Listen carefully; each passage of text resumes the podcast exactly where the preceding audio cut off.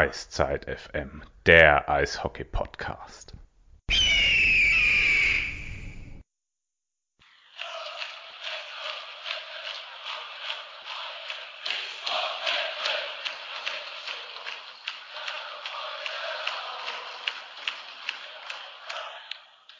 So, schönen guten Abend. Eiszeit FM hier. Wir dachten, wir stimmen euch schon mal mit dem richtigen Lied ein.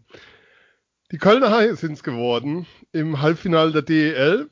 Ähm, ich bin Sven, fange jetzt mal mit mir an. Eiszeit FM ist natürlich auch der Flo. Hi Flo, schönen guten Abend. Guten Abend.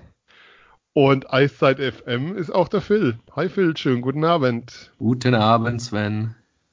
Und Eiszeit FM ist er nicht, aber er ist unter anderem Heimspiel.de, kommentiert er seit keine Ahnung wie vielen Jahren Live-Spiele der Kölner Haie, hat uns hier schon ausgeholfen mit Einschätzungen zum Trainerwechsel in Köln.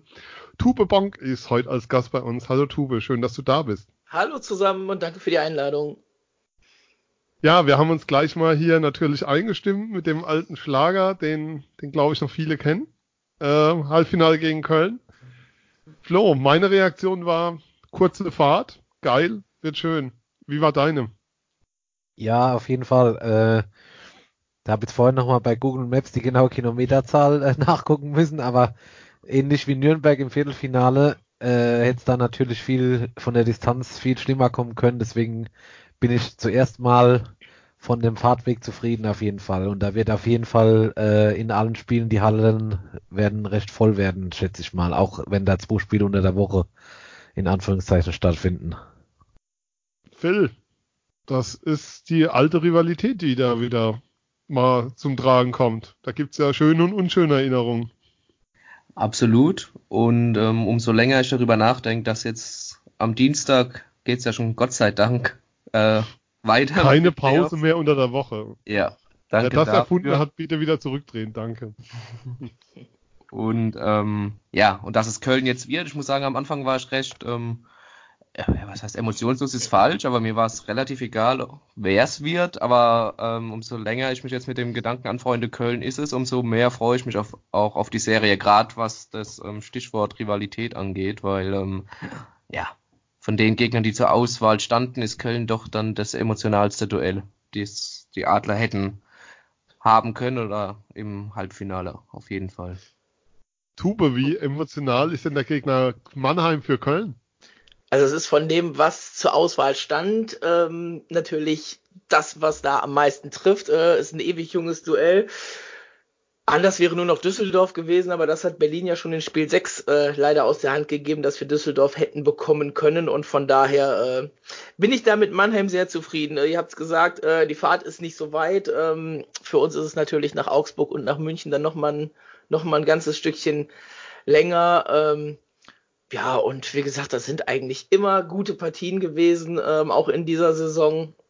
Und von daher, äh, das wird eine gute Serie und die wird auch hoffentlich ganz schön lang gehen. Ja, ähm, was man sagen muss, ähm, Tube, wir nehmen Sonntagabend auf. Tube, ihr habt heute gegen Ingolstadt gewonnen. Wir kommen nachher natürlich noch ausführlich dann auf die Haie zu sprechen. Die Frage ist erstmal, was machen die Emotionen? Immer noch so im Höhenflug. Es ist jetzt Gott sei Dank schon ein paar Stündchen her, also inzwischen hat es sich so ein bisschen wieder wieder eingefangen, ähm, aber ja, gerade die letzten beiden Spiele, ich war am Freitag, äh, war ich in Ingolstadt ähm, vor Ort, heute war ich in der Arena am Mikro und ähm, ja, das merkst du dann schon, dass das in den Playoffs halt was völlig anderes ist, als ein Spiel zu kommentieren äh, in der Hauptrunde und dann, wenn du Do-or-Die-Games hast, ähm, dann geht das Ganze noch mal ein bisschen steiler und von daher, ähm, es war richtig gut, Stimmung war in der Arena auch gut, obwohl es in Anführungszeichen nur 13.000 waren, was eigentlich trotzdem, wenn der FC zeitgleich spielt, wenn das Spiel im Fernsehen kommt, ähm, wenn die halt den Preis erhöht haben, was trotzdem ein sehr guter Wert war. Und ja, alles äh, wunderbar gelaufen, eine 1-3-Serie gedreht. Ähm, besser kann es eigentlich nicht sein. Das Einzige, was mich halt stört, äh, ich hätte das gegen Ingolstadt lieber vor fünf Jahren gehabt als jetzt. Aber gut. Sehr gut. ja. Ich glaube, Mannheim hat da mit Köln auch noch so ein Spiel 5 offen im Friedrichspark. Die ja, Eltern. Vor, Die Drei- ganz alten erinnern sich 17 noch Jahren. dran. Ja. Stimmt, 17, ja. Ähm, Vor 17 Jahren. Ihr habt aber auch noch ein Spiel, ich glaube drei war es auf und da äh, spielen wir dann wieder zwei Tage lang. Von Ja, daher ist über Ostern, Genau. ja. Ja. Ähm, Und ich erinnere mich noch an ein Spiel, da hat Hardy Nilsson schon im ersten Drittel in Mannheim den Torhüter vom Eis genommen. Ich weiß gar nicht, da war im Friedrichspark gefühlt 9000 Leute drin, offiziell natürlich immer nur die schöne Zahl. Aber Hardy Nilsson nahm damals im ersten Drittel den Torhüter Eis, ich glaube stand 3 oder 4-0 schon für die Adler zu dem Zeitpunkt. Pakula mit einem Tor direkt vom Bullier aus, was so an Historienwissen noch da ist. Wer weiß, wann das war und so, darf uns gerne schreiben, at eiszeit-fm oder bei Facebook im Kommentaren hinterlassen. Lass uns aber zuerst mal, ähm, Phil, auf die Serie gegen Nürnberg schauen. Ähm, ich glaube, ich habe selten eine Playoff-Serie gehabt, wo nach jedem Spiel genau ein Spieler immer zum Interview verlangt wurde. Und es war jedes Mal, wenn ich, also ich war bei drei Spielen der Serie, da, bei den drei Heimspielen dabei, und war in Nürnberg bei Spiel 4 dabei. Ähm, nein, ich war beim ersten Spiel nicht, dazu kommen wir später noch. Ähm, und es war immer Markus Eisenschmied da. Verstehe ich Das nicht, warum. Hm? Verstehe ich nicht, warum. Ja, ich auch nicht, aber ist das schon so der Spieler der Serie? Kann man das so ein Stück weit sagen? Trifft es das Das- dann oder ist das zu viel oder zu wenig oder? Unabhängig davon, dass ich kein Fan davon bin, Spieler der Serie zu benennen oder so, aber wenn es jetzt um, um die Mannheimer Serie geht gegen Nürnberg, muss man Markus Eisenschmied nennen. Also es gibt für mich keinen anderen Spieler, auf den der Titel dann mehr zutreffen würde, weil ähm, ja, welche Entwicklung der, der Junge auch während der Saison genommen hat und ähm, wie abgebrüder einfach mit beispielsweise Selbstbewusstsein er auf dem Eis auftritt, ähm, habe ich so in keiner anderen Serie gesehen und er spielt, glaube ich, momentan Stand jetzt das Hockey seines Lebens, absolut. Ähm, da draußen die berühmte Quizfrage. Auf welchem Platz steht Markus Eisenschmied, was die Punkte angeht, nach der Serie in den Playoffs bei in, teamintern? Flo, eine Idee? Bei den Adlern Team Bei den Adlern teamintern, äh, in Sachen Punkte. Wenn du jetzt so fragst, bestimmt nicht auf eins. Du bist äh, so clever, es ist unglaublich. Der drei. Nachgeschaut. Er steht auf drei. Luke Adam und Mark Hattich haben beide ähm, einen Punkt mehr. Haben ich beide nicht Punkte gemacht. aber wenn du so die Frage stellst, ja, gut, das sagt ja auch einiges aus, ne? Ja, äh, Tiefe und so, wenn ich drüber Genau. schaue. Ich habe gestern, kann ich auch sagen, mal geschaut, ähm, Düsseldorf, die, die erste Reihe, Punkte ohne Ende, also gerade der Chenot natürlich, und dann die Reihen dahinter nach sechs Spielen mit maximal zwei Punkten, die Stürmer. Ja. Und da denkst du dann schon, dann weißt du auch, warum sie ausgeschieden sind oder wo dann das Problem dann doch lag mhm. In der Serie gegen Augsburg. Hat sich ja auch die Saison über ein bisschen angekündigt bei Düsseldorf, dann leider, dass sie Ja, doch sehr abhängig also sind von einer Dezember, Reihe. Ja, ähm, ja aber ähm, ich gebe euch mal eine These. Äh, Phil, ich gebe sie dir mal in den Raum. Die Adler haben gegen Nürnberg eine richtig starke Serie gespielt. Und die These lautet, Nürnberg war viel stärker in dieser Serie, als Tabellenplatz 10 ausgedrückt hat. Und 4 zu 1 kommt mir bei den Fans oder in der öffentlichen Wahrnehmung fast noch zu schwach weg. Zu, zu schwach weg, weil die Nürnberger stärker waren als. Weil die Nürnberger stärker waren, als sie in der Öffentlichkeit gesehen wurden. In, in dem Play, also in der Playoff-Serie. Also über die reguläre Saison und so weiter braucht man nicht reden, aber Ja. in dieser Serie.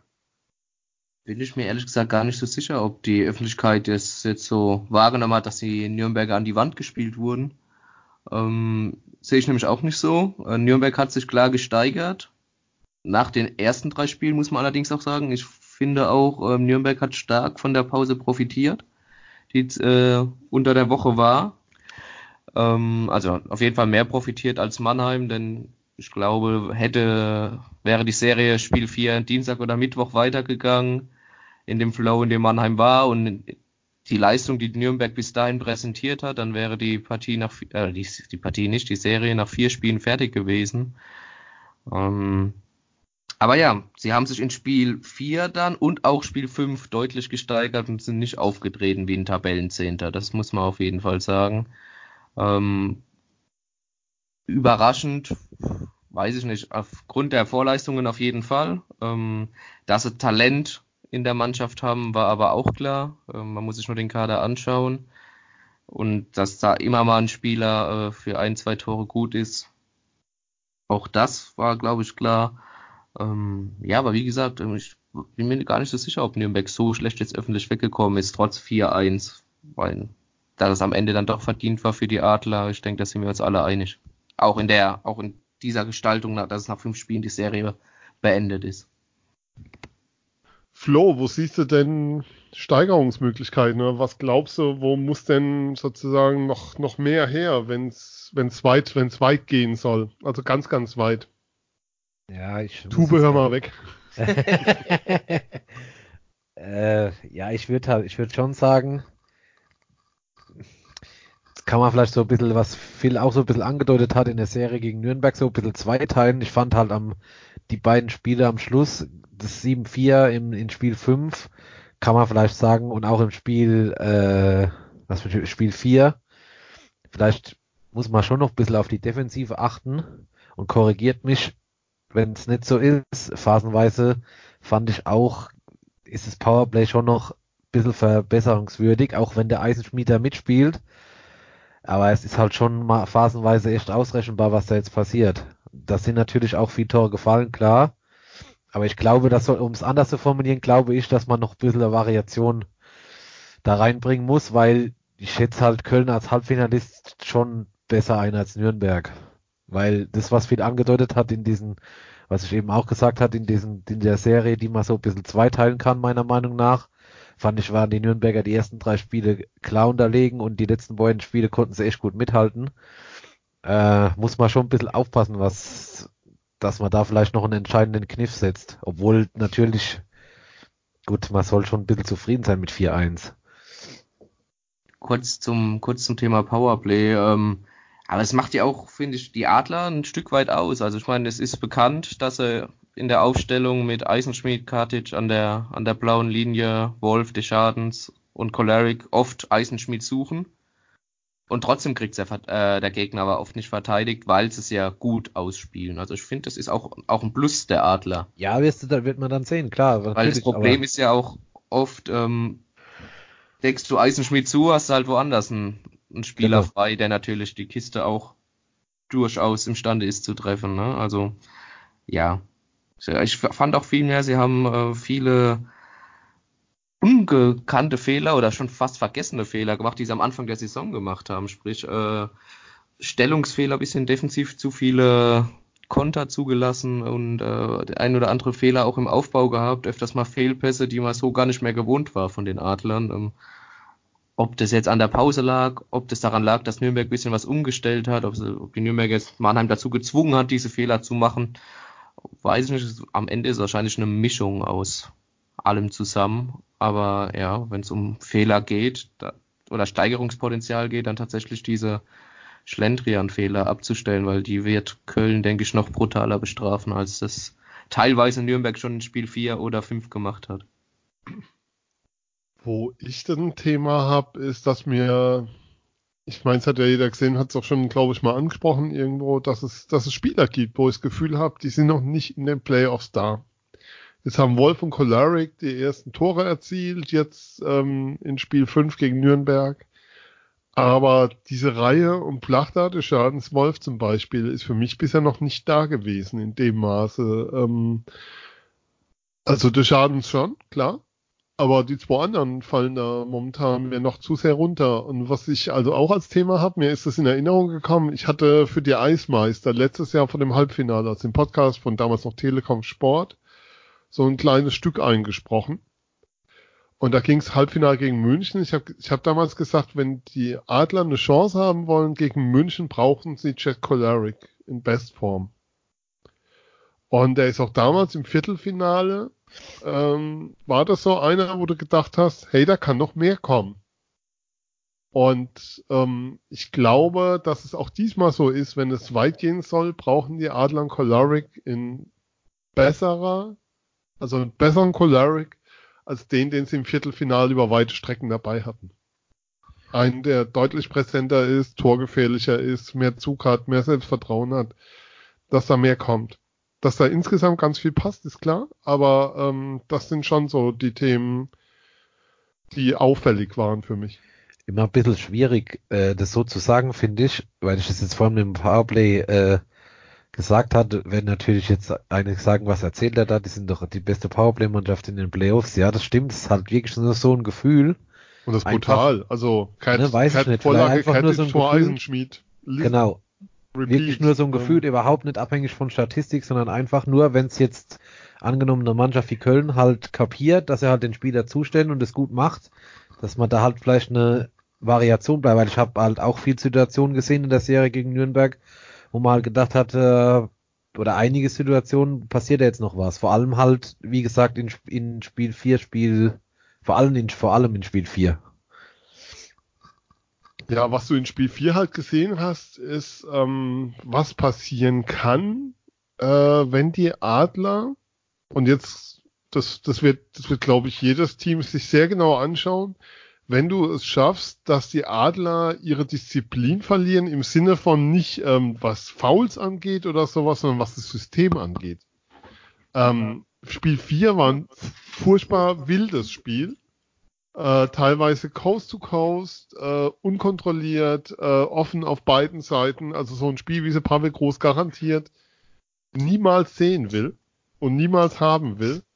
Und ähm, das war so ein Paradebeispiel dafür, glaube ich, wie du die Adler knacken kannst, wenn du es schaffst, ihnen ihre Disziplin innerhalb des Systems zu nehmen. Weil dann kriegst du ein Spiel, wie du Spiel 4 bekommen hast in Nürnberg über weite Strecken. Und ähm, das ist so, glaube ich, der Schlüssel. Also Spiel 5, also hat dann Pavel auch genau dazu befragt. Ähm, wir müssen uns an der Stelle erstmal entschuldigen. Wir wollten eigentlich schon letzte Woche aufnehmen. Dann hat es mich eine komplette Woche zerlegt. Insofern sind wir erst heute da. Ich hatte Pavel nach Spiel 5 genau danach gefragt, ob da so ein Fokus drauf lag und hat genau das gesagt. Es war ihm, war ihm zu wild, was Spiel 4 anging. Und ich glaube, dass das so ein großer Faktor jetzt war auch in der Vorbereitung wieder. Ähm, stick to your guns, bleib im System. Das System, was euch erfolgreich gemacht hat, zieht es weiter durch, spielt euer Ding runter, egal was ist. Und ihr werdet Erfolg haben. Tube, wie hast du denn die Serie so, ich sage jetzt mal, von außen wahrgenommen? Das ist natürlich relativ schwierig dieses Mal gewesen, weil die Spiele ja wirklich fast alle zeitgleich waren oder halt so knapp hintereinander, dass man äh, nicht viel Möglichkeiten hatte. Aber ähm, ich glaube, 4-1 hat das doch schon ganz deutlich ausgedrückt. Auch äh, wenn ihr richtig sagt, Nürnberg war vielleicht äh, nicht so schlecht, wie ein 4 zu 1 dann am Ende im Papier steht. Aber ich hätte mich auch tatsächlich, und es war ja auch möglich, über ein 4 zu 0 nicht gewundert von euch. Ja, was man dann natürlich noch sagen muss, Flo und Phil, ihr seid die Experten. Ich bin der ohne Ahnung. Ja, Ihr habt ja beide 4-1 getippt, ich habe 4-0 getippt. Phil, also wenn wir später die Serie tippen, brauchen die Leute gar nicht mehr in die Halle gehen. Ja. Ihr könnt euch nur noch die Bestätigung Schade. abholen dann draußen. Schade. ähm, wie habt ihr denn die Pause wahrgenommen? Also, dass das Dienstags kein Playoff-Hockey war. Ich fand's ganz furchtbar, um mal da in Vorleistung zu gehen, Flo. Ja, äh, ich bin auch von mehreren Leuten gefragt worden, warum ist das so? Weiß das jemand von euch, warum das so war? Ja, Ja, Und zwar, ähm, die WM ist ja später um eine Woche nach hinten verlegt worden. Ähm, die fängt jetzt nicht Anfang Mai an, sondern ich glaube erst am 10. Da stand der Rahmenterminplan von der DEL aber schon. Aha. Das heißt, das heißt, die Vorrunde war schon klar, dass die Anfang März endet und nicht entzerrt wird. Und dann hatte man natürlich jetzt diese Woche mehr ähm, in den Playoffs. Ja, dann hat man sich jetzt halt entschieden, das fürs Viertelfinale zu legen. Man hätte es auch im Halbfinale oder im Finale legen können, aber okay. irg irgendeine Runde hätte es getroffen. Oder okay. der Nationalmannschaft eine Woche mehr zur Vorbereitung geben. Ja, da freut sich Toni zu wiederholen, dass, er, dass er die Woche nicht bekommen hat. Ja, genau. Wäre wär vielleicht eine Idee gewesen, wobei meines Wissens die Hallenpläne für die Playoffs ja immer schon anderthalb Jahre im Voraus abgegeben werden, ne? Tube, ihr hattet da doch in Köln so eure Erfahrungen, was die Hallen angeht. Ja, das ist ganz super. Wir hatten mal gleichzeitig mit einem Handballspiel zusammen an einem Tag ein Playoff-Spiel, was dann für das Handballspiel relativ schlecht gelaufen ist, aber ähm, das lag dann halt nicht dran. Aber ja, wie gesagt, die Pläne sind halt da, aber die Saison, die geht bis zu dem und dem, bis zu dem Okay. und dem Tag normalerweise. Man hat es ein bisschen rausziehen können wohl und ähm, ja, ich fand's jetzt ja, man hätte es halt ein bisschen anders machen können, vielleicht in einer Woche mal zwischendurch noch spielen können und das dann halt im Halbfinale vielleicht auch mal eine Woche zwischendurch mal fünf Tage ähm, Zeit sind, das jetzt nicht auf eine Runde legen müssen, aber an sich ist es halt jetzt so und jetzt fangen wir an, im zwei drei Tagesrhythmus zu spielen und äh, da bin ich sehr glücklich drüber. Ich glaube, das sind wir alle. Ja, Phil? komisch war Ja. das halt einfach. Ganz einfach komisch. Ja, weil die Adler hatten ja jetzt auch irgendwie, sie haben gespielt am letzten Sonntag und spielen jetzt wieder am Dienstag. Ganz Ja, wichtiger das Hinweis, Dienstag Das Heimspiel. muss Das man ja alle. da noch beachten dann. Das kommt ja da noch dazu, weil wenn jetzt eine Mannschaft halt wirklich in vier oder fünf Spielen weiterkommt, dann hat die ja wirklich fast zwei Wochen Pause oder so wie es jetzt bei den Adlern war. Deswegen kann ich es nicht so ganz, also die Gründe kann ich nachvollziehen, aber irgendwie ist es ein bisschen, Das wären elf. Tage Pause gewesen, wenn du ähm, in Nürnberg gewonnen hättest, Spiel 4. ja, okay, dann sagen wir neun, ja, aber trotzdem ist es halt eine extrem lange Zeitspanne einfach. Ist halt völlig ungewohnt für Leute, die halt schon jahrelang Eishockey gucken. Ähm, jo, aber lassen wir es mal so stehen. Uns hatte auch noch die Frage erreicht, es war ja im offiziellen DL-Terminplan vorgesehen, dass die Adler bei Heimrecht im Halbfinale mittwochs spielen. Stand da groß drin. Ähm, das, und jetzt ist Heimspiel dienstags. Der Grund ist schlicht und ergreifend, ähm, dass bis vor kurzem nicht klar war, dass die Halle frei ist. Ähm, das wurde der DL mitgeteilt, worauf die DL am Sonntag nach Spielende den Adlern, also nach dem Weiterkommen, gegen Nürnberg den Adlern mitteilte, dass das Heimspiel jetzt Dienstag stattfinden wird. Das war der Grund dafür. Und das wurde dann auch direkt in der Pressekonferenz bekannt gegeben, hat für ein paar Unklarheiten gesorgt, weil der offizielle Terminkalender ja anders aussah. Ähm, lag einfach Thema Hallenbelegung, da haben wir sie wieder. Heute gibt's Ähm, aber nur Exklusivinfos. Ja, nur. Ähm, stell dir mal vor, wir hätten die alle letzte Woche schon rausgehauen, wir hätten heute nichts mehr zu reden gehabt. ähm, ein Thema müssen wir noch ansprechen. Tommy Huchtala. Verletzungen werden in den Playoffs nie kommuniziert, nie weiß trotzdem jemand. Irgendwas hat irgendjemand Gerüchte gehört, irgendeine gute Beziehung zu Kniespezialisten in Mannheim, Heidelberg und Umgebung oder wissen wir da alle nichts? Also Phil, ich was weiß, weiß Wegen, wegen seinem Einsatz oder? Ja, wegen seinem Einsatz. Ja, ich habe heute noch mit ähm, Kollege Olli Wehner gesprochen von der Rheinpfalz. Der hat sich mit Jan Axel Alavara mal kurz unterhalten können bei einer Trainingseinheit am Rande und laut äh, Alavara sollte nichts dagegen sprechen, dass äh, Huchtala am Dienstag aufläuft gegen Köln. Aber am Siehste? Dienstag sind wir schlauer, ne? wieder Exklusivinfo. Apropos Jan Axel Alavara, habt ihr gelesen, Leo Pföder geht nach Berlin. Oh, Was? Woher weißt du das? habe ich gestern gelesen. Ach so. Ist er verrückt. Tja, Tja. Ähm, Moderator ist eingeschlafen oder was? Radar ist weg. Ach, da ist er wieder, ja. Das Ah, kommt da ist er ja wieder. Hat eine das Pause lassen wir gemacht auch ungeschnitten drin, weil das Sven in sein stumm geschaltetes Mikro redet. Und ah, Ich hab, hab schon gedacht, du hast gedacht, DL eine Woche Pause, okay, das ist eine coole ja, Idee. ich, ich mache jetzt auch mal mit. Sven redet ins stumm geschaltete Mikro. Ja, Pföderl hat für drei Jahre in Berlin unterschrieben. Unsere Hörer wussten es seit Oktober letzten Jahres schon. Stand, stand es nicht auch sogar in der, in der Bild oder in der Sportbild auch schon im, im Oktober, meine ich, drin, bevor, kurz bevor ihr Alavara da hattet? Also es ist ja, es ist ja ein, ein sehr offenes Geheimnis gewesen. Nein, wir ja, hatten also- das vollkommen exklusiv und nein, ähm, nein, das Lustige, nicht sein. nein, das Lustige war, ähm, um nochmal kurz den Zeitablauf hinzukriegen, dass die Nürnberger an dem Tag, an dem Jan Axel bei uns zu Gast war, eine Pressemitteilung rausgegeben haben. Leo Pföderl hat sich noch nicht entschieden. Er hat sich Zeit ausbedungen, um vom Verein, um seine Entscheidung zu treffen. Das war damals eine offizielle Mitteilung, die an dem Tag kam, an dem Jan Axel Alavara bei uns abends zu Gast war. Ja, ah, die kam aufgrund dieses Gerüchtes, ne? Das Ja. stimmt ja, was Tube sagt, was in der Bild dann stand. Was und, stand. Ja, und Ja. Axel hat dann ganz frei von der Leber weg gesagt, ja, äh, Transferaktivitäten in der Liga, da muss man sich erst noch ein bisschen dran gewöhnen. Ihr Föderl jetzt schon im Oktober nach, nach Berlin. Und damit war es dann mehr oder minder offiziell, ja. Ja, aber es wusste, also es war zu dem Zeitpunkt schon sehr, sehr offen. Insofern ist das, ist das vollkommen okay. Also, ähm, ist ja auch abgenommen, ja. Ähm, ja, aber Huchtala am Dienstag auf dem Eis, das wäre natürlich eine sehr gute Nachricht, muss man sagen. Ähm, dass Leland in Köln, dass Jean Leland in Köln keinen Vertrag mehr bekommen hat, Hube, das hat man diese Saison dann doch verstanden, warum.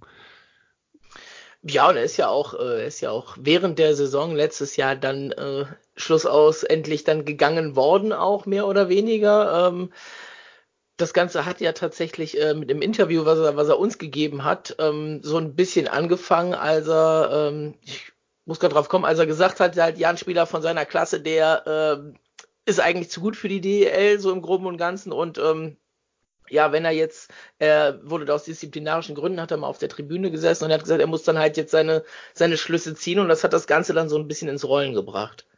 Aber an sich ein hervorragender Eishockeyspieler, ähm, gerade als Offensivverteidiger, ähm, kann man nichts dazu zu sagen, wenn er sich ab und an ein bisschen besser im Griff hätte und defensiv einen kleinen Ticken besser stehen würde.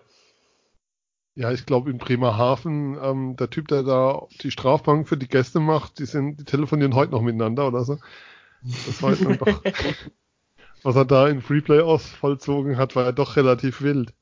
Äh, Phil Flo, haben wir noch was zu den Adlern, was zu bereden ist vor dem Halbfinale? Außer geht in die Halle, schreit das Team nach vorne und freut euch des Lebens. Nee. Erstmal, erstmal alles geklärt, denke ich. Erstmal alles geklärt. Serie gegen Nürnberg ist es auch schon ein bisschen her. Wollen wir, brauchen wir auch nicht mehr drauf eingehen.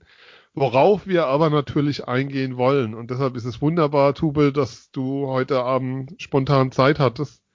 Ähm, war ja schwer planbar, ob es jetzt Köln wird oder nicht. Ähm, Köln, Halbfinale. Ähm, ich sag mal so, wir haben es drüber gehabt in der Vorschau auf die Playoffs. Ähm, Flo hat es genauso gesehen, kann ich sagen, ähm, als ich beim Wintergame war. Und da die DEG gegen Köln habe spielen sehen, hätte ich nicht gedacht, dass die Haie in dieser Saison auch nur annähernd eine Chance haben, ins Halbfinale zu kommen. Was ist da seitdem passiert? Weil das war einfach kein gutes Eishockey. Und das war ja über lange Strecken so in der, in der Phase wohl. Trainerwechsel ja, als das Element? Ja, definitiv. Also es war die ganze Vorbereitung so, entweder wir haben mal so drei, vier Spiele hintereinander gewonnen oder die halt eben verloren. Ähm, Dreiseitel war mit Sicherheit schon länger angezählt. Im Nachhinein muss man sich fragen, warum man so lange gewartet hat. Dann ist er ja auch zu einem Zeitpunkt entlassen worden, als tatsächlich niemand mehr damit gerechnet hat. Ähm, das war nach dem letzten Hauptrundenspiel in Ingolstadt, was die Haie verloren haben. Ähm, ich kann mich daran erinnern, wenn ich gewusst hätte, dass es die letzte PK und mein letztes Interview mit ihm gewesen wäre, dann hätte ich noch zwei, drei andere Fragen gestellt nach dem Spiel, was, was sicher möglich gewesen wäre. Ähm, ja, aber das kam ja dann relativ plötzlich und ähm, man muss es ja dann auch so sagen, ähm, die Haie haben die Serie unter anderem auch gewonnen gegen Ingolstadt, weil sie gut gecoacht worden sind. Und das äh, hat es hier dann doch etwas länger nicht mehr gegeben. Herr Dreiseitel ist ja schon was länger da. Ähm, Klusten in seinem zweiten Jahr Playoffs auch ein bisschen unglücklich. Erstes Jahr Playoffs unter Klusten war auch super, kann ich mich dran erinnern, als wir im Halbfinale gegen München dann rausgeflogen sind, weil uns da auch so ein bisschen die Körner gefehlt haben. Ähm, hatten wir auch mit Verletzungen zu kämpfen, haben wir mit Lüdemann und Ankert, glaube ich, als Flügelzange in der vierten Reihe gespielt. Ähm, ja, aber Delacroix ist auf jeden Fall der Punkt, den man da nennen muss. Ähm, klar, auch unter ihm nicht alles Gold, was glänzt, auch in der, in der Hauptrunde da so ein paar Spiele gehabt, wo man sich gedacht hat, ja, die hätten wir unter Dreiseitel vielleicht genauso gespielt. Ähm, aber das ist dann natürlich auch ein Prozess und er hat jetzt auch nicht so die ganz große Menge Zeit gehabt, aber gerade in dieser Serie hast du es gemerkt. Er hat Ingolstadt außer auf Videos nie vorher selbst spielen sehen, weil wie gesagt unsere vier Spiele gegen die schon durch waren, als er gekommen ist. Ähm, hat sich nach Spiel 1 darauf eingestellt. Spiel 2 war schon deutlich besser. Da haben die Haie nur äh, den Fehler gemacht, dass sie regelmäßig in Konter gelaufen sind, unter anderem in der Overtime und ab Spiel 3 lief die ganze Serie eigentlich zugunsten der Haie, mit der kleinen Ausnahme, dass wir noch eine zweite Overtime gegen Ingolstadt verloren haben. Hätten wir diese beiden Overtimes gewonnen, wäre die Serie auch in fünf Spielen durch gewesen. Und das sind dann halt diese kleinen Feinheiten, ähm, die so eine Serie halt aus einer Fünf-Spiele-Serie in eine Sieben-Spiele-Serie bringen. Und ich glaube, wir hatten jetzt dreimal Overtime in der Serie bei sieben Spielen. Also es war schon relativ eng. Ähm, aber ja, wenn du die richtigen Schlüsse ziehst und dem Gegner viel wegnehmen kannst, dann ist das natürlich gut für die eigene Mannschaft. Ich meine, man muss ja auch nochmal sagen, zwischen Platz drei und sechs lagen am Ende der Saison der Hauptrunde ganze drei Punkte. Also vier bis sechs war ja punktgleich. Ähm, und ihr habt euch das Heimrecht geholt mit dem Shootout in Mannheim. Richtig, genau. Ähm, mit drei Treffern bei drei Schuss. Ähm, das gibt's leider nicht mehr jetzt in den Playoffs. Von daher, äh, wir spielen es bis Puh. zum bitteren Ende. Das, das können wir auch gegen Mannheim, das wissen wir alle. Ähm, Die Adler aber, übrigens mit einer verheerenden Bilanz, wenn es noch 60 Minuten weiterging diese Saison. Ja, wie gesagt, ich glaube, Overtime, halt Overtime 3 sogar gegen 3, halt nicht 5 gegen 5, ja. Ja, genau ja, mal abwarten. Ne? Also das ist halt ein ganz anderes Spiel als das, was du in der, in der Hauptrunde hast. Ähm, alles, was nach 60 Minuten kommt und ich muss auch nicht in die dritte, vierte Overtime gehen. Ne? Also das kann man sich auch schön sparen, wenn man das Ding nach 60 Minuten schon für sich entscheidet. Gerne, gerne knapp, völlig egal, aber Hauptsache, man ist nicht so ewig immer in den Hallen drin. Also also die Tankstellen um die Lanxess Arena sollten wieder Vorräte anlegen. Aber Philipp Guck und Philipp Guck, spielt ja nicht mehr mit, also. Aber ich habe es auch in, in, München damals miterlebt. Dritte Overtime in München und dann bist du halt ähm, unter der Woche morgens früh um acht wieder in Köln. Ne? Also oh, schön. Das ist halt äh, nichts, was man möchte. Gerade deswegen auch Mannheim, ne, wieder relativ nah, passt dann wieder ganz gut. Aber nee, das wird. Ähm, da kann man dann früh morgens schon wieder den Zug nehmen. Ja, genau. Also ich glaube, es wird eine, es wird eine, eine sehr spannende, sehr gute Serie, ohne jetzt schon äh, groß jetzt was äh, äh vorwegzunehmen, worauf es ankommen wird, was man machen kann. Tatsächlich äh, bin ich heute noch so drauf, dass ich sage, heute freue ich mich noch über den Seriengewinn gegen Ingolstadt. Wie gesagt, der war nicht selbstverständlich. Ähm, die Panther haben alles gegeben, um wieder reinzukommen, haben am Ende, wie gesagt, dann heute das eine Tor dann weniger gemacht als die Haie. Ähm, ja, und wir haben heute natürlich eine, eine großartige Karriere zumindest in der DEL beendet. Ne? Ja. Ja, Thomas, Thomas Greilinger. Zwei. Wen noch? Phil, was denn jetzt zwei? Nee, nee, ich hab, ich hab, sorry, ich, du warst schneller als ich, ich habe auch Thomas Greilinger gesagt, ja, ja. Ach so. Passt schon. ja, die Mannheimer Fans, da werden wir irgendwann nochmal, Phil, da, müssen, da musst du irgendwann nochmal eine Geschichte erzählen aber nicht heute, nicht jetzt, nicht an seinem letzten Tag. Nicht, nee, ähm, nee, Ach so, ja, das, genau. Er hat ja auch noch den roten Helm aufgehabt, der hat ihm wunderbar gepasst, kann man sagen. Aber gibt's, ja, gibt's eine sehr schöne Anekdote aus seiner Mannheimer Zeit. Ja. Aber, aber die heben wir für ein andermal auf, weil am letzten Tag wird sowas. Wird sowas nein. nicht ausgepackt. Nein, nein wir müssen uns auch noch ein paar exklusive Infos hier aufbewahren, dass er uns weiter treu bleibt und zuhört, weil sonst. Ähm, aber Tube, ja, Sorry Sven, die ja. Kölner haben ja nicht nur eine, äh, eine, Karriere beendet, jetzt in Anführungszeichen, ne, mit, mit Thomas Greilinger, sondern haben ja auch eine, einen neuen Rekord eingestellt, aufgestellt, wie auch immer, ein 1 zu 3 Serienrückstand gedreht. Und als Sieger hervorgegangen. Das ist vorher ja nur einmal geschehen. Bei einer Best of Seven Serie. Es hat also vorher kein Team geschafft, ein 1 zu 3 zu drehen, außer eine Mannschaft. Ja, und das ist schon ein paar Jahre her. Ja. Flo weiß es, ne? Ja, 2-8 war es Iserlohn gegen Frankfurt, oder? Genau. Da haben die. Das wird ja immer Jungs, wieder mal euch so drei Minuten zur Vorbereitung gibt. Das ist Wahnsinn, was da rauskommt. Ja, wirklich, oder Philipp? Jetzt mal ohne Witz. Jetzt, nur gut, da, da, da, guck da. Statistik im Kopf. Da, guck da. äh, ja, äh, ja. Tupe, wie, weil wir eben drüber geredet haben, was mich noch interessieren würde, siehst ja. du äh, weil wir haben ja eben gesagt, die Adler haben jetzt so lange Pause in Anführungszeichen. Siehst mhm. du das als Vorteil für die Haie in dem Spiel 1, dass sie jetzt im Flow sind, sagen wir es mal so, und mit dem Erfolgserlebnis jetzt am Dienstag nach Mannheim kommen? Ach, das ist immer dieses, dieses, dieses Thema. Du kannst es, du kannst es auf beide Seiten äh, argumentieren. Klar, du hast jetzt drei Spiele in Folge gewonnen, zwei davon dieses Wochenende. Du bist gut drin. Du hast jetzt dann, kriegst diesen Rhythmus jetzt Freitag, Sonntag, Dienstag, dann wieder Freitag. Ähm, du kriegst den Rhythmus gerade rein. Und dann kommt der jetzt auch mal ganz gut. Den habt ihr natürlich nicht. Ihr habt allerdings natürlich ähm, 120 Minuten weniger in den Knochen. Mhm. Und äh, das ist dann halt immer die Frage, was sich da dann, was sich da dann durchsetzt. Also bei Spiel 1 gegen Nürnberg war es bei euch ja auch schon so. Ähm, das war dann am Ende, war dann am Ende eine ganz klare Sache, wo man gesagt hat, gut, wenn Nürnberg vielleicht was machen will, dann da. Ähnlich wird es, wird es bei uns sein. Ich sage, wenn wir einen Stil holen, dann muss das fast schon in, in Spiel 1 sein. Ähm, so leicht auscoachen lassen wird sich ein, wird sich ein Pavel Groß nicht. Ähm, da haben wir uns dann, um nochmal auf dieses Thema Trainer einzugehen, ähm, ich würde fast sagen, aus den schlechtesten vier Trainern der Liga mit einem Schlag in die besten vier Trainer der Liga katapultiert. Und ähm, ja, das ist eine, das ist eine 50-50 Sache. Das kommt drauf an, wie du, wie du halt rauskommst. Ne? Also das wird wieder so ein Ding, wo die ersten zehn Minuten halt gut was entscheiden können, ähm, zeigen können, in welche Richtung das geht und dann halt, wie lange die Kraft bei den Haien reicht, im Gegensatz zu denen der Mannheimer, die am Ende damit sicher noch ein bisschen mehr draufpacken können, weil sie halt die Pause hatten. Mhm. Was zeichnet denn ähm, die Kölner aus, seitdem Dan Locroix Trainer ist? Kannst du ein bisschen was dazu sagen? Also wir stehen defensiv deutlich stabiler und was ähm, ganz wichtig ist, wir haben Struktur im Spiel. Also das hatte vorher äh, immer diesen Anschein, wir haben keinen Plan, vorne ins Drittel reinzukommen. Wenn wir im gegnerischen Drittel waren, waren wir diese Saison nie schlecht, auch unter Dreiseitel nicht.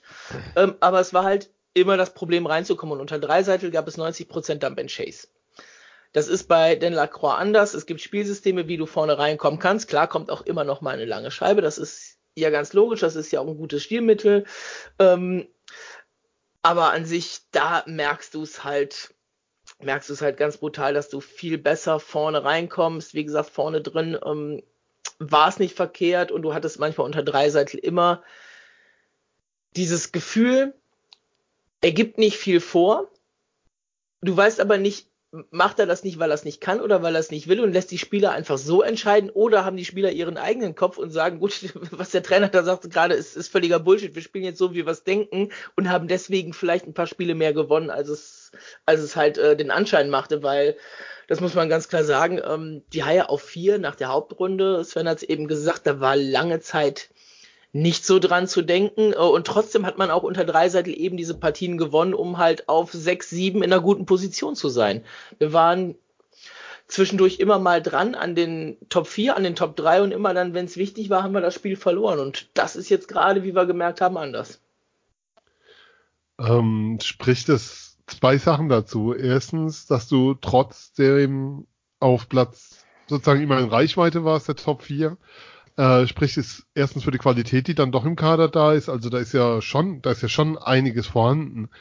Und das zweite Thema, was ich nochmal habe, ihr hattet damals einen sehr, sehr ausführlichen und informativen Artikel zum Thema ähm, Trainerwechsel, wo ihr auch nochmal drauf eingegangen seid, ähm, dass vom Team da mehr, dass da vom Team mehr verlangt wurde und mehr gewollt wurde, weil das Team erfolgreich sein wollte. Das spricht dann aber schon für eine sehr gute Stimmung auch in der Kabine und für eine sehr gute Bereitschaft innerhalb der Kabine, ähm, dieses mehr dann auch zu gehen. Ja, also Stimmung im Team, äh, Stimmung in der Kabine ist so gut wie seit Jahren nicht in Köln. Ähm, da gab es die ganze Saison schon nichts dran auszusetzen und das ist halt auch der Punkt, da hat sich dann im Zweifelsfall eher mal das Team zusammengerissen, ähm, als dass der Trainer das dann halt war und ähm, ja, das ist unter Lacroix jetzt halt anders. Ne? Jetzt hast du halt diesen, diesen Faden, an dem du dich entlanghangeln kannst und das funktioniert auch in vielen Fällen. Und wie gesagt, ähm, das hat die Serie jetzt gezeigt. Ein Spiel angucken, Spiel 1 gegen Ingolstadt, das war 2-6. Das war vielleicht am Ende mit Sicherheit ein Tor zu hoch. Da sind aber auch viele Scheiben für Ingolstadt gesprungen. Ähm, Im zweiten Drittel waren die Haie mal auf 2-3 dran und wenn es dann das 3-3-Feld braucht sich in der Partie Ingolstadt nicht zu beschweren, wie es irgendwann später bei den Haien war. Im zweiten Spiel in, mit der Overtime-Niederlage haben wir, glaube ich, drei Gegentore durch Konter gefallen. Und spätestens danach hast du gemerkt, dass Dan Lacroix dieses Spiel der Ingolstädter völlig intus hat und die Mannschaft ganz anders darauf eingestellt hat. Okay. Ähm, habt ihr noch was? Weil ansonsten würde ich noch fragen, ihr habt jede Menge Ausfälle. Kann man sagen, wir hatten im Vorgespräch nochmal drüber, wie die ja, Namen lauten. Wir. Ähm, gibt wer, ist damit jemand zu rechnen, dass er wieder zurückkommt? Also die Namen lesen sich ja durchaus ähm, der Mannheim Unaussprechliche, dann Potter, Solzer, Uvira, Oblinger und Maler Müller. Das ist ja schon eine Menge an Qualität, die da momentan fehlt. Ja, das ist, das ist, das ist ganz brutal, wenn man das sieht. Ähm, Maller geholt als letztjährigen äh, einer der Top-Scorer der Liga, ähm, verletzt sich bei der Nationalmannschaft, kriegt kein Bein auf den Fuß, hat keine einzige, keine einzige Minute gespielt, mhm. ist im Training. Ähm, ist die Frage, ob er, ob er kann, ob er sich zutraut, ob das möglich ist. Ähm, ich habe tatsächlich schon nach dem 1-3 in der Serie jetzt mal mit ihm gerechnet, einfach, dass er irgendwo mal am Spielberichtsbogen auftaucht. Er hätte nicht mal auf Eis gehen müssen, aber einfach, um Ingolstadt mal ein paar Aufgaben zu stellen. Wenn du 1-3 in der Serie stehst, ähm, Sulzer ist, glaube ich, immer eine Frage, wie er sich selbst fühlt, weil die Verletzung, die er hat, ist ja eigentlich immer dasselbe. Es ist immer die Leiste. Das ist ja auch kein, kein Geheimnis. Das ist eine Sache, die kann der Gegner schlecht verletzen. Die kann er sich nur selbst verletzen. Ähm, ja, Steve Pinissotto ausgefallen mit einer Knieverletzung. Ähm, wir haben in einem Artikel schon mal über anstehendes Karriereende gemunkelt. Das heißt dann natürlich auch, er kommt nicht mehr zurück. Diese Serie gehe ich von aus. Ähm, Ähnliches bei Cory Potter, der sich in Iserlohn eine Gehirnerschütterung zugezogen hat ähm, seitdem kein Bein mehr auf die Füße bekommen hat. Ja, und jetzt dann die beiden Serienausfälle, die richtig wehtun, weil das waren die beiden Spieler, die die Serie zu dem Zeitpunkt für die Haie so ein bisschen getragen haben, vor allen Dingen emotional, das Sebastian Uvira und äh, Alex Oblinger. Schwierig zu sagen, weil das sind die beiden Ausfälle, die in den Playoffs passiert sind. Da erfährst du jetzt natürlich nichts mehr. Ähm, von meiner Einschätzung aus äh, würde ich fast sagen, sie werden nicht wiederkommen. Aber wie gesagt, das ist halt äh, rein spekulativ von dem Blick, den ich auf die Verletzung hatte, wie sie geschehen sind, äh, was da passieren hätte können, ähm, ob es dann tatsächlich so schlimm ist, wie man das denkt, oder ob dann tatsächlich sich das als leichter herausgestellt hat, kann man halt nur schätzen. Ne? Nee, das ist klar. Dadurch hat sich aber auch die Chance ergeben für den einen oder anderen Spieler, so schmerzhaft die Ausfälle natürlich sind, keine Frage, äh, sich ein bisschen in den Mittelpunkt zu spielen. Und gerade heute, aber nicht nur heute, ist natürlich ein Spieler ganz besonders hervorgestochen.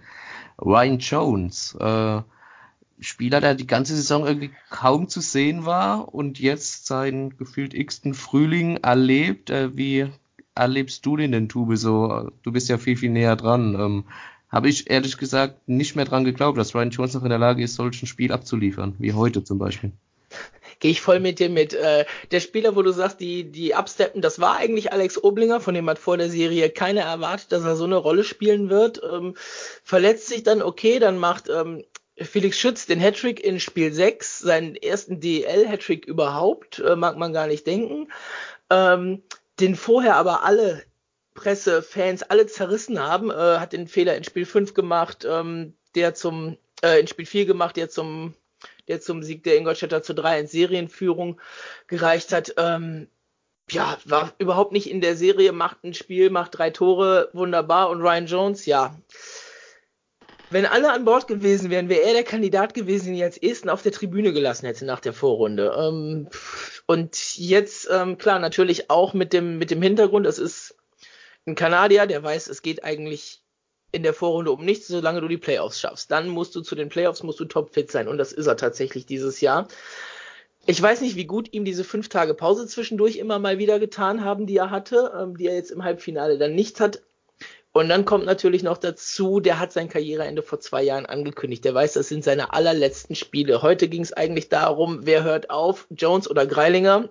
Und Ryan Jones hat es mit den zwei Toren halt geschafft, ähm, dass er es noch nicht ist, dass er noch ein bisschen was weiterspielen kann. Ähm, hat am Ende, hätte er den Hattrick machen können mit einem Empty Netter, hat den, ja, das äußere Gestänge an der rechten mhm. Seite getroffen, äh, hätte das Tor gemacht, hätte er sogar meinen Tipp äh, über die Ziellinie gebracht und zwar glatt mit 4 zu 2. Äh, weiß ich noch nicht, ob ich da sauer bin auf ihn oder nicht. ähm, ja, aber wie gesagt, nach der Hauptrunde, ich hätte ihn, wenn alle da gewesen wären, hätten wir zehn äh, Lizenzen vergeben gehabt, hätte einer draus bleiben müssen, wäre Ryan Jones für mich derjenige gewesen. Welche, jetzt kannst du ihn gerade einfach nicht mehr rausdenken, wenn er so spielt. Ja, 0,38 Punkte pro Spiel ähm, in der Hauptrunde. Gerade mal sechs Tore und dann heute so eine Nummer. Und das sind dann halt die Spieler, die du in den Situationen einfach brauchst. Ja, und es war ja nicht nur, es war ja nicht ja. nur, nicht nur heute. Ähm, ich glaube, es war ähm, was vorletztes Spiel, wo er auch schon drei Assists gemacht hat beim, beim 3-2. Dann hat er beim, äh, beim 1 2 Serienanschluss hat er den Game Winner in der Overtime geschossen. Ja. Also von daher, das ist schon, das zieht sich so, so die ganze Serie so ein, so ein bisschen durch bei ihm dann tatsächlich. Also es ist jetzt nicht was, was heute war und vielleicht nur so ein, so ein Einmal-Ding war, sondern das ist jetzt schon tatsächlich seit zwei, drei Wochen so, dass er auf einem ganz anderen Niveau spielt. Also, wie, wenn ich dich so höre, ähm, in Mannheim denken ja viele oder ist so ein bisschen immer noch die Stimmung gewesen, so Finale gegen München oder nix dieses Jahr. Wir hatten es ja auch mal als Thema, wann ist die Saison ein Erfolg. Ähm, die Haie kommen mit breiter Brust ins Halbfinale rein. Ja, definitiv. Stimmung in der Mannschaft, wie gesagt, ist sowieso gut. Jetzt drehst du so eine Serie. Ähm, man muss sich das nur angucken, wenn die Tore geschossen haben auf dem Eis, wie die sich gefreut haben. Da merkst du einfach, es stimmt und die sind voll dabei. Ähm, jetzt waren die letzten beiden Spiele natürlich auch äh, auf dem Eis ein bisschen emotionaler gegen Ingolstadt. Ähm, Ging es teilweise auch ganz gut zur Sache, hat man sich nicht von aus der Bahn werfen lassen. Im Gegenteil, man ist eigentlich viel eher in die Köpfe der Panther reingekommen, die dann eher äh, diese Nicklichkeiten angefangen haben. Ähm, ja, und das wird halt auch so ein, auch so ein Schlüssel sein gegen Mannheim. Ne? Wie kriegst du Mannheim totgestellt ähm, auf der, auf, in der Offensive? Äh, pff, wie gesagt, Mannheim München, dann kommt in der Liga wahrscheinlich lange Zeit nichts. Ähm, unsere Hauptrunde war offensiv eher mau, aber es funktioniert anscheinend ja doch. Und von daher, äh, wir werden, wir werden euch einen, wir werden euch einen Kampf bieten. Ne? Also, dass das Finale bei mir vor der Saison auch Mannheim gegen München gelautet hat, äh, ist, glaube ich, ist, ich, kein Geheimnis. Aber wir werden alles dafür tun, dass es nicht so kommt oder dass ihr wenigstens äh, hart dafür arbeiten müsst. Ich glaube, das hören wir gerne an der Stelle. Was man nämlich auch sagen muss, Karriereende hinausgezögert, nicht nur von Ryan Jones, sondern auch von den Live-Berichterstattungen von Heimspiel.de. Das heißt, ihr habt ja eure letzte Saison, wir hatten das schon mal thematisiert in der Sendung, will es jetzt auch nicht zu stark ausbreiten, aber schon nochmal erwähnen, ihr macht weiter bis, zu, bis zum letzten Spiel der Saison Haie ähm, 60 Minuten live dabei. Bis zum letzten Sieg der Haie in der Saison, äh, im letzten Spiel der Saison. Ne? Nein, aber es sind jetzt 13 Jahre, die wir das Ganze machen. Äh, wir haben es ja auch groß angekündigt, haben ja auch die Gründe gesagt. Ähm, klar, eine Vierjahresverlängerung der Telekom äh, spielt dann natürlich eine große Rolle. Äh, die Hörerzahlen, die dadurch natürlich runtergegangen sind. Wir haben angefangen zu einer Zeit, als man die Radios äh, bei den Teams nicht mal an einer Hand abzählen konnte. Also da gab es dann tatsächlich ligaweit, glaube ich, nur die DEG die das sonst noch angeboten hat, außer uns. Da kam dann äh, Hamburg dazu, da kam dann durch München äh, mit dem Aufstieg kam hier Radio Oberwiesenfeld noch dazu. Die anderen Vereine haben es Vergiss auch angefangen. Mannheim ähm, ist dann durch Anti gekommen. Ja gut, aber es war am Anfang, war Anti ja auch nur fürs Radio da. Ähm, und das waren ja auch keine komplett Live-Berichterstattung im Radio. Das kam dann halt auch zu dieser Zeit, wo die, wo die anderen Teams das auch gemacht haben. Ist das halt dann auch äh, hat das dann auch angefangen. Hat natürlich mit Radio Regenbogen da jemanden gehabt, der ihn da voll unterstützt hat. Ne? Also sprechen ja auch äh, relativ häufig dann auch zwischendurch mal mit ihm. Er hat ja nochmal einen ganz anderen Stellenwert, als wir das jetzt zum Beispiel zum Verein haben in, im Vergleich zu ihm.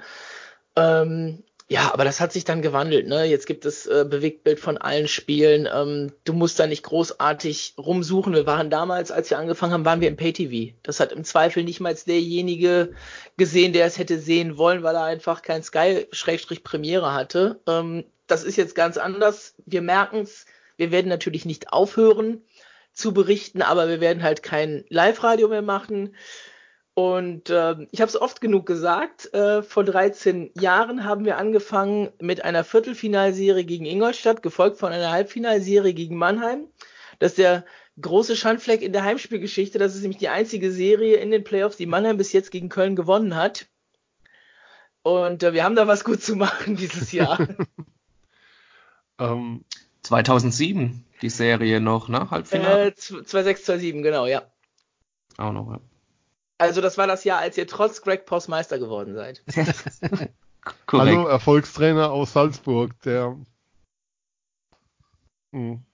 Nee, okay, keine, schl keine schlechten Witze dazu an der Stelle. ähm, aber dann lasst uns doch nochmal ähm, das Thema Köln zumachen an der Stelle. Breite Brust, enge Spiele habe ich mitgenommen. Ein stark gecoachtes Kölner Team habe ich mitgenommen. Ich denke, über die Einzelspieler braucht man nicht reden.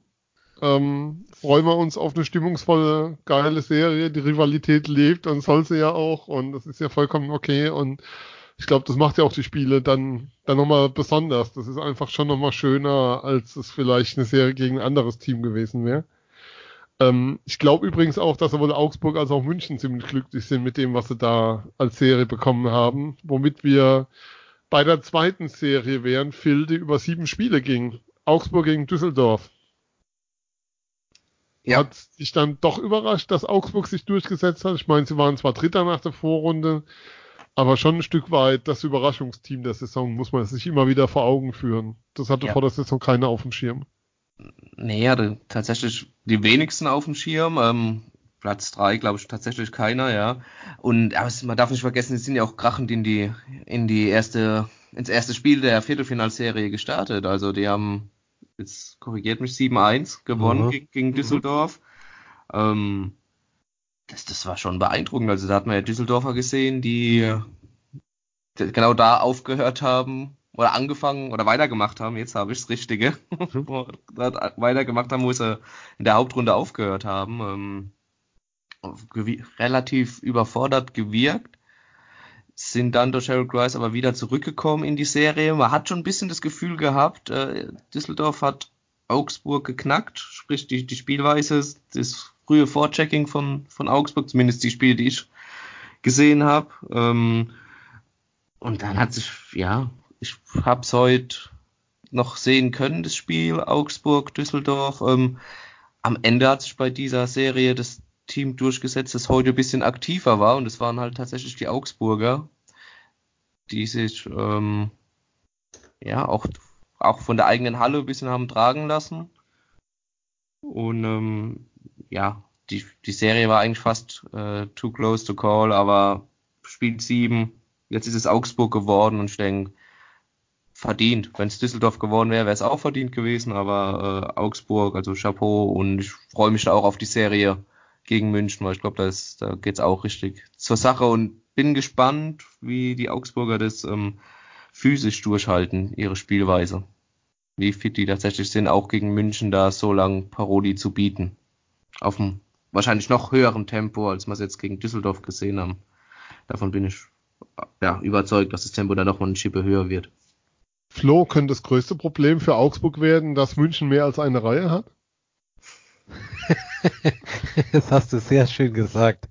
Ja, ich bin da auch äh, ein bisschen gespannt, deswegen habe ich äh, Tube vorhin die Frage gestellt, wie die Augsburger jetzt auch da nach München fahren am Mittwoch, ob die da auch ein bisschen Oberwasser haben, weil für dieses Jahr äh, schon ein richtig großer Erfolg, weil so oft waren die ja nicht im Halbfinale. Also ganz kurz, Jahr. wenn du dir anschaust, den Augsburger Twitter-Account. Leute, schaut euch den Twitter-Account der Augsburger Panther an, schaut euch bei Facebook an, du hast Gefühl, die laufen gerade alle noch mit nacktem Oberkörper durch die Innenstadt und, so, und, und ziehen da einen durch. Von, da, von daher äh, glaube ich, hab, also ich würde auch dabei bleiben, dass über, über die Distanz äh, von der Serie, dass München halt einfach genau das der Faktor halt wirklich vom Potenzial her besser ist. Aber ich, Treffen kommen jetzt halt Köln und Augsburg in der Serie über sieben Spiele, die kommen euphori euphorisiert rein. Da kann man eigentlich bei beiden dasselbe sagen. Da ist, glaube ich, in Spiel 1 jetzt schon über, könnte schon ein Überraschungseffekt drin sein, auch für Augsburg.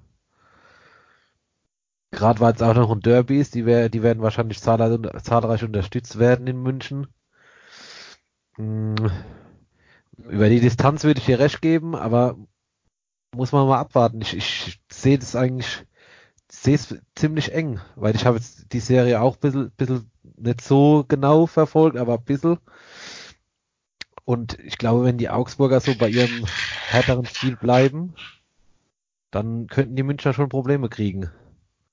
Aber sollten halt trotzdem Eishockey spielen und nicht wie in den ersten zwei, drei Spielen gegen Düsseldorf halt nur draufschlagen. Also da haben ja beide nur fast nur draufgeschlagen. Ja, und im letzten Spiel war da heute deutlich mehr ähm, Feuer drin. Ähm, als es in Köln der Fall war, Tube. Mich hat das schon sehr erstaunt, was da abging auf dem Eis in Augsburg heute und was die da an Strafen genommen haben. Aber für mich ist schon nochmal die Frage, Tube, ähm, München gegen Berlin. Berlin vielleicht das stärkste Team, was im Viertelfinale rausgegangen ist? Oh, schwierig zu sagen, ob es das stärkste Team ist, was rausgegangen ist. Ähm, es war auf jeden Fall das Team, was eigentlich niemals so tief in der Tabelle hätte stehen sollen. Und wenn sie nicht unbedingt diese Verletzungsmisere zwischendurch gehabt hätten, bin ich mir sicher, die spielen anstatt um 9, 10 spielen die eher um Platz 5, 6, 7 mit. Dann natürlich punktemäßig auch, äh, ist man natürlich auch direkt um Platz 4, 3 dabei, wo sie ja auch zwischendurch glaube ich mal, auch waren, so wenn wir in den, in den Oktober, November zurückgehen, äh, wenn ich das richtig im Kopf habe. Und ähm, ja, dass die München einen, einen großen Kampf liefern werden, das habe ich mir schon fast gedacht. Ähm, sie haben die Siege tatsächlich da geholt, wo ich es nicht unbedingt erwartet habe. An den Momenten und dann halt auch die Niederlagen an äh, eben entsprechend. Aber da hat sich dann München dann doch am Ende ja, 4 zu 2 klingt dann doch noch, doch noch souverän, wie sie sich durchgesetzt haben, ähm, auch wenn das 4 zu 2 dann auch am Ende relativ eng war im, im entscheidenden Spiel. Ähm, aber klar, ne, also Berlin hätte von den Top 4, egal wo die am Ende gelandet wären, äh, hätte niemand gerne haben wollen. Ähm, Düsseldorf war ja am Ende von der, von der Hauptrunde schon so ein bisschen auf dem absteigenden Ast. Die waren lange Dritter, sind dann am Ende so gerade eben noch auf sechs reingekommen und nicht noch abgerutscht. Ähm, ihr habt eben richtig gesagt, die hatten nur eine Reihe. Das heißt, das kannst du in der Saison, stellst du dich da halt nicht so ganz so ernsthaft drauf ein, immer auf diese einzelnen Spiele, weil du halt viele Spiele hast, aber in der Best of Seven Serie eine Reihe irgendwie rauszunehmen, das funktioniert das mag nicht immer jedes Spiel funktionieren, aber wie gesagt, wenn es vier Spiele funktioniert, dann funktioniert es vier Spiele. Augsburgs größtes Problem gegen München ist, glaube ich, eher, dass sie kein Heimrecht mehr diese Serie haben und dann halt ähm, in dem Finale höchstens gegen uns wieder Heimrecht hätten, aber da muss dann schon ganz viel zusammenkommen. Also von daher ins Finale Augsburg, kommen. ja, wir und Augsburg dann halt in einem zusammen, ne? Also äh, prozentual gibt es da mit Sicherheit eine Restchance. Äh, ganz so realistisch ist es nicht. Aber wie gesagt, Augsburg, auswärts und heim, das sind halt zwei grundverschiedene Dinge. Ja, ich gucke gerade mal, weil du meinst, so eine Reihe kann man sich darauf einstellen. Ähm, Topscorer in den Playoffs nach, ich habe jetzt nur die Statistiken hier nach sechs Spielen. Deschenot mit zwölf Punkten auf eins, Bartha auf zwei mit neun und dann ist noch Ortega mit neun dabei. Dann kommt hinten dran schon Luke Adam. Also ja, ich habe ich hab jetzt eben die gesehen, da Dejanot müsste dann wirklich nach sieben Spielen sein, 13 ja. Punkte, Bada 10, also. Ja, stimmt, die haben ja heute noch einen gemacht. Bleibt aber trotzdem ja gleich. Ja. ja, es ist halt, es ist halt nur eine Reihe, ne? Also die haben sich ja, ja. wirklich viel äh, versprochen von Ritterwall und Olymp, weil die ja auch schon mal äh, in Düsseldorf waren, weil die ja auch schon mal toll in Düsseldorf waren. Das hat aber nie ganz so geklickt, äh, egal wen die da in die Reihe dazugestellt haben, ähm, ob das ein Henryan war, ob das ein Pim war, ähm, irgendwer anders von den Jungs, ich glaube Niederberger hat's mal gespielt, Flake hat's mal gespielt, äh, hat nie ganz so funktioniert und wie gesagt, du schaltest sie nicht sieben Spiele komplett aus, ähm, die werden auch immer ihre Tore machen, aber wenn das die einzige Reihe ist, bei denen die Tore macht, dann hast du immer eine sehr große Siegchance. Ja. ja, und die Reihe fällt ja jetzt noch auseinander. Also, dass der Jono geht, ist ja wohl klar. Ähm, ist ja, das eigentlich nach auf, München ist, ist ja, Gogula nach München. Weiß, sicher, ja. Ist das eigentlich fix mit Matsumoto zu euch oder darf man das noch nicht sagen, solange er noch spielt? Ähm, es äh, pfeifen die Spatzen von den Dächern. Offiziell gibt's natürlich keine Bestätigung, äh, aber es haben inzwischen so viele unterschiedliche äh, Leute geschrieben und gesagt, ähm, es ist mit Sicherheit irgendwas dran. Ob es dann hundertprozentig stimmt, das wirst du die Playoffs tatsächlich nicht hören. Eine letzte Frage noch, bevor wir vielleicht die Playoffs dann zumachen, auch mit Blick, die Leute sollen es ja hören bis Dienstag. Ähm, wird denn Lacroix nächstes Jahr noch Trainer in Köln sein? Gibt es da schon irgendwelche Wasserstandsmeldungen oder gibt es da vielleicht einen anderen, der auch im Halbfinale steht mit seinem Team, der in Köln schon zugesagt hat? Meines Wissens, meine letzte Info war, dass die, also dass man, es geht um Mike Stewart aus Augsburg, klar, dass da noch keine Einigkeit vorhanden war mit Köln, dass Köln ihn aber sehr wohl wollte. Ist ein Name, der in Köln genannt worden ist. Äh, zuletzt habe ich in Foren gelesen, dass er jetzt in Nürnberg schon unterschrieben hat, was man aus sehr sicheren Quellen in Nürnberg hätte haben wollen. Ähm, das wirst du, solange die Playoffs sind, wird da keiner was zu sagen. Äh, in Augsburg ist man sich ziemlich sicher, dass er noch nirgendwo unterschrieben hat. Ähm, Dan Lacroix, das muss man wissen, hat einen laufenden Vertrag äh, als Assistenztrainer bei den Montreal Canadiens, wo er jetzt ähm, einfach nur mal für ein Sabbatjahr rausgegangen ist. Ähm, was er dann jetzt nicht ganz so vollendet hat, hat ja auch zwischendurch äh, noch Nationaltrainer, ich glaube bei der lettischen Nationalmannschaft. Litauen, äh, oder? Äh, Lettland oder Litauen, genau, irgendwas Baltisches auf jeden Fall mit L. Ähm, ist da auch Trainer, immer noch, ähm, hat allerdings natürlich im Vertrag drin stehen, dass wenn die Nationalmannschaft zeitgleich spielt, dass dann die Haie halt vorgehen. Ähm, ja, aber du legst einen laufenden NHL-Vertrag, den legst du nicht nieder. Und er hat im Interview gesagt, ähm, das Problem ist an Europa, hier werden die Trainerposten jetzt vergeben, aber er kann sicher erst irgendwas sagen, so im August, September. Weil dann es halt drüben losgeht. Und das macht die Sache für mich eigentlich aussichtslos, dass er bleibt. Ähm, Mike Stewart ist ein Name, der hier natürlich genannt wird. Ähm, die Presse bringt auch immer mal wieder gerne Uwe Krupp ins Spiel. Ähm, wo ich mir halt denke, sollte Uwe Krupp tatsächlich zurückkommen, werden wir unsere Radioankündigung nochmal ändern. Dann hören wir nicht auf wegen der Telekom, sondern weil Uwe Krupp zurückkommt. ähm, ja, aber Namen nennt man natürlich. Ähm, wie gesagt, und wenn Spieler schon gehandelt werden in Köln, dann geschieht das ja meistens nicht, weil der Sportdirektor sich denkt, boah, das ist aber ein toller Spieler. Ich hole den jetzt mal, der Trainer, den ich noch zu verpflichten habe, der wird da schon irgendwie was mit anfangen, sondern meistens ist das halt ein Zeichen dafür, dass du halt mit dem Trainer eigentlich schon einig bist und mit dem auch schon äh, gesprochen hast, was er denn gerne hätte, was natürlich sollte es Stuart sein. Ähm, natürlich jetzt ein bisschen blöd ist, weil man beide noch in den Playoffs spielt. Das heißt, er wird seinen Fokus momentan auf ganz anderen Sachen haben. Dann wird man natürlich schon früher geredet haben, aber ähm, ja, das hörst du, wie gesagt, in den Playoffs. Äh, weder von der einen Seite noch von der anderen Seite wirst du da irgendeine Aussage zu bekommen, wenn du es fragst. Ne? Klar. Einen Gruß müssen wir noch loswerden an der Stelle. Ein Spieler, der für beide Teams gespielt hat, Christoph Ullmann, gute Besserung, Ulle, falls du es irgendwie mitkriegen solltest. Ich glaube, da ist die ganze Liga ziemlich in Aufruhr gewesen, nachdem gestern die Meldung kam, ähm, wie es da um ihn stand. Geht ihm wohl auch besser. Gab heute ein Interview in der Augsburg allgemein. Großes Lob auch sowohl Henryan haben sich bei ihm gemeldet, als auch Harry Grice hat ihn angerufen. Das ist halt Harry Grice, wie man ihn kennt, aber von unserer Seite aus, wir haben es auch gesehen, die unzähligen Anteilnahmen, die wir für unseren Facebook-Post bekommen haben durch die Adler-Fans, Ulle, gute Besserung. Ähm, dann sind wir mit der DEL eigentlich durch und normalerweise tippt man ja immer am Ende der Sendung. Aber ich würde sagen, wir tippen jetzt einfach mal jetzt direkt. Ähm, lass uns doch mal zuerst Augsburg gegen Mün München gegen Augsburg tippen. Ähm, Phil, München Augsburg.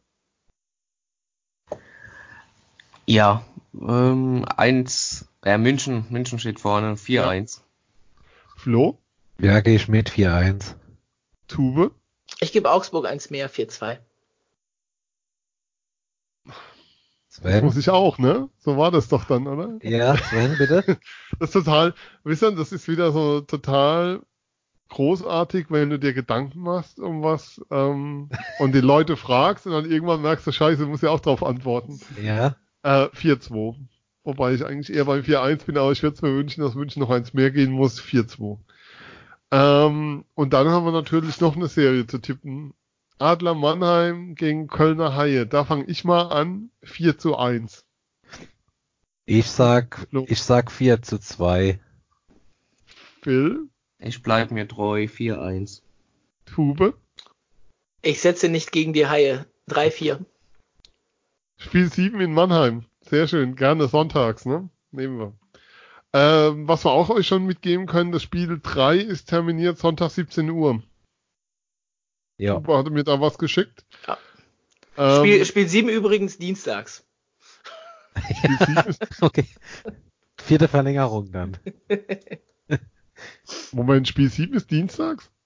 Ich meine. Ja, müsste sein, ja. Macht mich jetzt nicht schwach. Ähm, egal, ich habe ähm, ja, wir gehen ja alle noch, solange dieser Podcast hier uns nicht zu Millionären macht, ähm, normalen Erwerbstätigkeiten nach. Und ich hatte irgendwie im Hinterkopf, weil ich einen internen Workshop habe, dass der genau zwischen Halbfinale und Finale liegen wird. Und der ist Montag, Dienstag. Dann könnte wobei es könnte sein, dann wäre nämlich Dienstagabend Spiel 7. Das würde dann passen. Ja. Ähm, dann lassen wir es dabei. Ähm, ich glaube zum Thema Eishockey in USA oder beziehungsweise Kanada, da kann Tuba auch viel erzählen. Ähm, das machen wir vielleicht ein andermal, weil ähm, dass ich in Toronto war, ähm, kann man glaube ich auch nochmal nachlesen bei Mannheimer Morgen, wer mag. Ja, da Äh, ist ein sehr schöner Artikel in Ja, Morgen. großartiges Interview mit Dominika Huhn. Wer es verpasst Einfach. hat, nachlesen. Ja. Exklusive Einblicke, die man sonst nie bekommen würde. Einfach wunderbar. In einer Minute 56 auf Band. Ich habe auch gehört, du hast das äh, beste Team der Liga in Toronto gesehen. Und ich meine nicht Ja. die Maple Leafs. Nee, die Blackhawks waren toll, doch, die haben mich sehr begeistert. mit, mit Kane und Taves. Nein, ähm, doch, diese, diese, dieses Team da aus Tampa, das ist nicht so schlecht. Also, ich muss sagen, Stamkos hat mich teilweise an Deschadens erinnert. Also, Stamkos, aus dem kann doch was werden. Haben die dir so lange Zeit gegeben, ja, für ein Interview? Das ist ja sensationell. Das ist ja, du, und die letzte Frage war noch hart erkämpft. Ähm, ja, das ist ja Wahnsinn. Aber nee, Tampa sehr, also sehr, sehr beeindruckend. Aber Tupe, da können wir gerne noch mal uns gesondert drüber unterhalten. Wir sehen uns ja eh garantiert bei Minimum einem der Spiele. Das werden wir. Das werden wir. Ähm, dann machen wir hier einfach die Sendung zu, mal geben euch eine runde Playoff-Vorschau. Ähm, wer mag, Deutschlandfunk, Mediathek, Sport am Sonntag, da gab es ein Gespräch zum, zu den Eishockey-Halb, zum, zum DL-Halbfinale mit einem Gast, den ihr auch kennt. Wer mag, kann sich's anhören. Ansonsten ähm, sage ich erstmal Danke Flo, Bitte, bitte gerne. danke Phil. Danke auch sehr gerne. Ich bedanke mich bei mir selbst natürlich auch und besonderes Dank natürlich noch an Tube Bong von Heimspiel.de Heimspiel mit A bitte. Sehr richtig. Danke Tube. Danke auch.